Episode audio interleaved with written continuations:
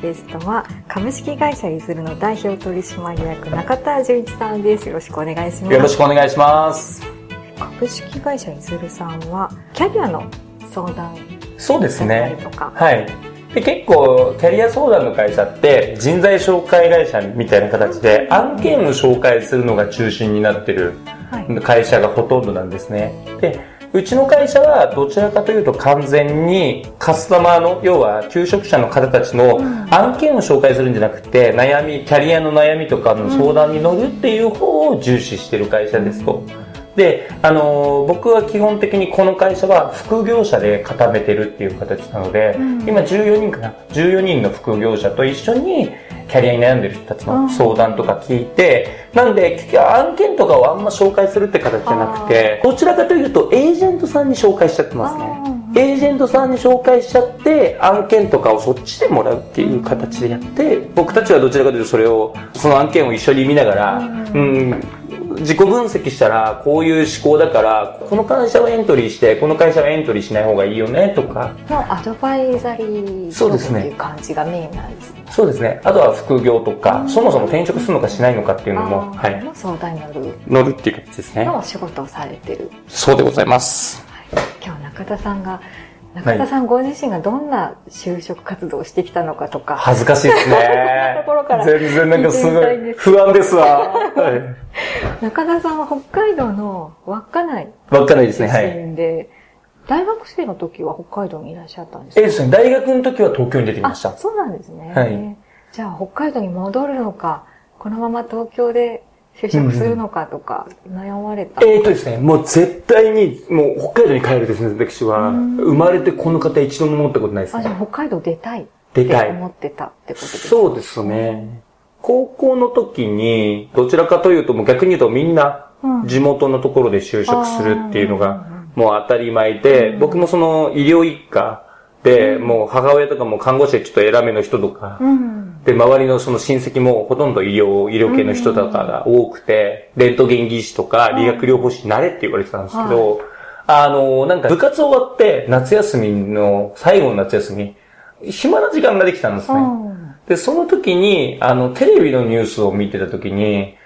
自分を見たニュースって何も自分の生きてる中で関係ないニュースばっかだなっていうの、すごい思ったんですよ。で、それをすごい思って、自分の人生一度の中で、このニュースとかが影響が出る世界に一度行ってみたいなっていうのがすごく思ったんですね。で、僕結構中二病なところが正直あるんで、やってるうちに、はい、そう、あの、自分は何かできるんじゃないかっていう、何もできないのに何かできるんじゃないかっていう。何か能力が備わって備わってるんじゃないかっていう期待のみで、はい。だから僕は逆に言うと、そっち行けば力が開眼するんじゃないかと、はい。思っていったっていう感じですね。相当反対されましたね。うん。やっぱりその医療系に進んでほしいとか、思われてたってことですよね、はい。そうですね。今でもよく言われますね。実家帰ると。だから行ったのに、みたいな。この独立して、お仕事されててもそうなんですね。そうなんですよ。すごい言われますね。まあ、母の日に高いものを送ったことによって、最近はなんか応援してくれてるんですけども。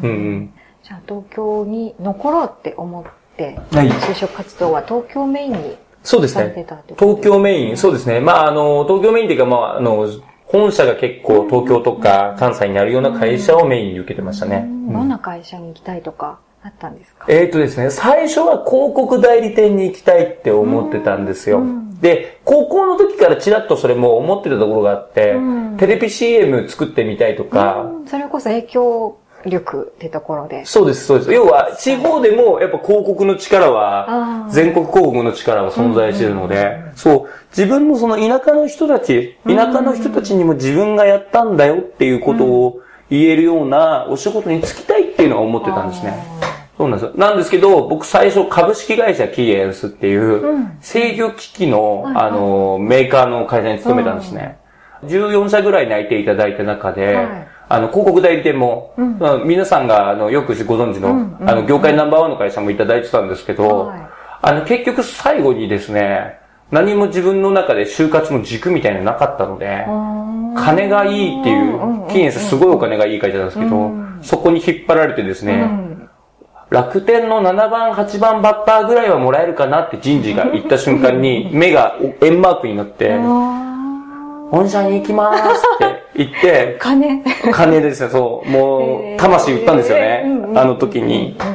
そう。それで株式会社キンエスに入社しましたね。うん、でもその、な14社でしたっけ、はい、内定いただけるって相当すごいことですよね。そうですね。僕の大学別にすごい頭のいい大学じゃなかったので、うん、まあ、あの、その当時はすごいです、うん。で、大学とかで就活のイベントとかをやったりとか、あと大学の授業とかで喋ってくれって言われたりとか、あとはなんかいろんな企業が来るときに、僕だけなんかその相談窓口みたいのをキャリアセンターに作ってもらって、金に魂売った人間が、何の軸もない人間が、就活生の相談に乗ってたんですよ。ああ、そのあまりにも十何社内定もらうスキルを評価されてってことですね。そうですね、はい。全然、あの、金に、金しか軸がなかったんですけど、っていう。うん、でもアドバイザーリーと、アドバイザーとしては、金じゃないところをこう、アドバイスしてたんですか？そうです。そうですね。その時は、うん、その時はもうやっぱり、やっぱ、だから、皆さんに称えられるんで、気持ちよかったっていうのは正直ありますね。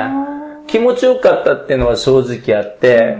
うん、お金とかじゃなくて、自分の言いたいことは何みたいな感じのなんかドヤ感で言ってたのって、今思うと恥ずかしいなーって感じだったんですけど、うんうん。えー、社会人として働き始めて、はい、どうでしたか？金はやっぱり入るわけですよね。はい。こう、目がくらんで入ったお金の世界って、ある意味でこう、求めてたというか、その時は求めてた世界ですよね。はい。どうですか？えっとですね、正直な話すると、すごい辛かったですね。うん、やっぱり、なんかお金って言ったところでいくと、自分が、なんていうんですかね、お金で、お金を得ることによって、周りから尊敬されるとか認められるっていうような、うん、その状態自体を、が手に入ると思ってたんですけども、やっぱお金自体に実は興味ないっていうのが、もらってみてすごく感じましたね。そこじゃない。うんうんうん、お金もらっても何か満たされない。はい。みたいな。そうです。なんか、これ多分中二病が関係してると思うんですけど、あの、大体なんか漫画とかゲームとかで、お金持ってるやつって使い道ないじゃないですか、キャラクターでも。敵キャラでもすぐ死ぬし。うん、なんか全然かっこよくないなって思って。うん、どっちかっていうとなんか黒っぽい服着ながら、暗黒の剣を持ってるみたいな、そういうやつが人気出るじゃないですか。中二病の影響をかなり受けてるんですね。大きいです、本当に。中二病は結構僕の中で、僕が自己理解する中で、自己分析とかした中ですごく大事な要素。うん。うん僕ってその、なんていうんですかね、小さい頃あの、ナイトガンダムとか、ガンダムの中でもなんか、鎧着たナイトガンダムっていうのを、小さい頃ひたすら見てたんですね。それ見た時に、かっこいいってずっと思ってたんですよ。それで、僕もいつかこんな、かっこいい感じになれるんだろうなって。思ってて、で、それでいて、いたんですけど、小学校とかで、スポーツもできないし、勉強もできないっていう、あの、自分は選ばれし者だと思ってるんだけども、それが一向に開花しないっていう、この状況で相当苦しんだんですよ。現実と理想のギャップですね。そうそうそうそうそう。だからそこの苦しみっていうのが、自分の中で絶望感がちょっとあって、だから割と、あの、その絶望感を解消するため、どうやったら中二病の自分が気持ちよくなれるんだろうっていうのを、常日頃、寝る前とかに、勝手に考えてましたね。解決策はあったんですか？えっ、とね、ですね、その時その時は、もう単発的な解決しかしてなかったですね。あの、こうすればみんなこう思うから、俺が特別なスペシャルな存在になれるんだっていうのをすごい思って、児童会長にもなりましたし、中学校の頃もスポーツで、あの、まあ、そのスポーツの中では強いところとかっていうのを言ったし、うん。やってましたね。うん、社会人になって、じゃあそういうふうに、お金があるだけじゃそこ満たされない。じゃあ何やろうみたいなところで変わっていった部分とかってあるんですか？そうですね。あの、それは、私一社目株式会社キーエンス行った後、次、株式会社サントリーサントリー行ってるんですね。で、サントリー行って、サントリーが短くて半年で辞めてるんですけど、サントリー辞めるときにものすごくそこを考え直しました。なんかその、もともとは、その、金稼ぎながら、その、大手企業の中で上に行って、あの、なんていうんですかね、まあ、モテるではないですけど、すごいだろうみたいな感じでやるっていうのがあったんですけども、やっぱサントリーに入った時に、40代、50代の方たち見たときに、こんな風な人たちになりたくないなっていう、割とその視点が、そのいた営業所が、支社長がすごい力を持っていて、なんかみんながみんな、支社長のことばっか考えて仕事してるっていうのが、40、50の人たちが見てるっていうのを見たときに、こういう人になりたくないなって。自分の中二病心の中では最悪の存在なんですね。その人たちなりたくない像がもうそこにくっきりと現れてしまうんですね。なんで、そう、このままじゃダメなんだなって。だから僕はこの時にサントリーでそれを見て、その自分のキャリアに悩んだ時に、初めて、あ、僕の就活って失敗だったんだって思いましたね。うん。失敗なんですね。そうですね。いっぱい泣いてもらえるっていう意味では成功って見られるとは思うんですけど、でも、それは違ったって思ったってことですね。そうですね。うん、結局一社にしか行けないし、一社にしか行けないし、ね、はい。こっからのそのサントリー以降の僕の考え方になってくるんですけど、うん自分がどうなることが幸せなのかっていうありたい姿みたいなんですね。うん、そこを設定して、そこをちゃんと設定して、それに合う会社に行って、うん、働いた後もそこに目指して頑張れるっていうところ、うん、そこにめがけて頑張れるってこの流れ、中長期の流れが実現できるのが割と就職活動でも成功の会社かなというところはあると思いますね。中長期ですね。そうか、その時受かればいいだからだけじゃなくて、はい、もっと長いビジョンで見た自分のありたい姿、実現したい姿と会社がマッチするかどうかみたいな。そうですね。もしかしたら会社に勤めるっていう選択肢すら違ってるのかもしれないですし。かもですね、うんうん。本当に自己分析したら、そうです。そうかもしれないですね。僕自身はそれ、あの、割とやってた時に自分が一番喜ぶ状態っていうのが、割とあれでしたね。その時、サントリー辞める時に改めて設定した時に、うん、個の力で生きるっていう、うん、うん、うん、中二病的にも個の力で生きるってかっこいいじゃないですか。所属するっていうのがちょっと違ったかもっていうところもありますかね。そうですね、そうですね。それ、そう。なんで、こっからのキャリアっていうのは、割とできることを増やすキャリアになったんですよ。あの、アリババって会社行ってリクルートって会社に行きましたけど、うん、ここは割と力をつけたりとか、うん、人が仲間を集めるとか、そういったところのために、ここの二つを頑張ってやってたっていう形ですね。じゃあもうその時には、こうありたいが見えてて転職をしていけたっていうことですね。そうですね。そうなんですよ。株式会社いずるさんってすごくこう自己分析大事にされてるなって印象なんですけど、はい、中田さんご自身の自己分析ってどんなことやったんですか？ああ、自分ですね。うん、自分で。まず、あの、自分の過去を、これよく、あの、いずるに来た相談者の方たちには絶対もやってもらってるんですけども、うん、幼少期から今の社会人になるまで、うん、この間っていうのに、どういうことが起きて、その時あなたはどう思ったのっていうのを全部書いてもらいます。で、そこに僕が質問させていただくっていうのが一つと、あとは、今必須で僕はやってるんですけど、うん、エニアグラムっていう、あの、診断ツールとストレングスファインダー。うん、この二つを、あの、使って、あの、この、ストレングスファインダー、エニアグラム、自己分析シートっていうのをしながら、そこで僕が質問をどんどん求職者の方に投げかけて、あの、自己分析していくっていう形ですね。じゃあ中田さんもそれを自分でやったんですか？やりました。サントリーの。ちょっとこれ違うなって思って、もう一回考え直した時に、それを幼い頃から振り返ってやったんですね。そうですね。で、これの時に僕は、あの、振り返るっていうのはすごい得意だったんですよ。あの、というのも、さっき前段で話したんですけど、うんうん、自分の中で中二病なのに実力が伴わないってところで苦しんで、毎日寝る前ひたすら振り返って自分のこと考えてたんで、結構自己分析すると、幼少期のこと全然覚えてないわ、みたいな話とかの方結構多いんですけど、私も全然あれですね、そんなことは全然なかったですね。鮮明に覚えてましたね。中田さんのその自己分析の結果って、さっき言ってた子で生きてくみたいな感じですよね。うんはい、その子で生きていきたいと思って、リクルート、はい、それからアリババで独立されたっていうことですね。独立しますね。でもそれまで全然この人材関係のお仕事じゃないですよね。ないですよね。はいはい、でもその独立しようって思った時にはこの人材の会社にを作ろうって思ったってことですよね。そうですね。そのなんか経緯が何だったのかなと思って。あ、それでいくとですね、社会人になってからもずっと就職相談とか転職相談っていうのをプライベートの趣味でずっと乗ってたんですね。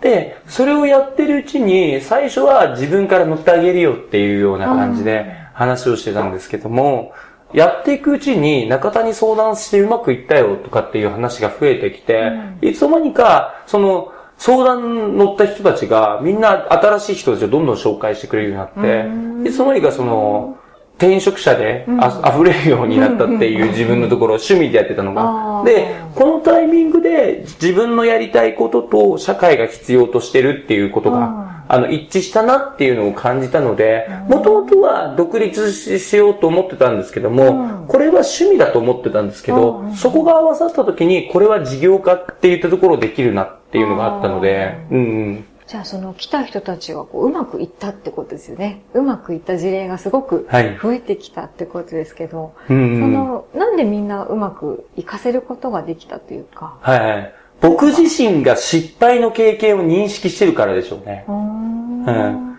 僕自身が失敗の経験を認識して、振り返りを結構細かくやってたので、うん、これだとダメだよっていう、これだとこうなるなっていう想定が割とできるっていう。うんで、いろんなやっぱり蓄積どんどん話聞いていくうちに、自分の知識とかも蓄積されたりとか、あとはやっぱりその、採用とか、あの転職とかそういったところの話とかはニュースすごい拾ってたので、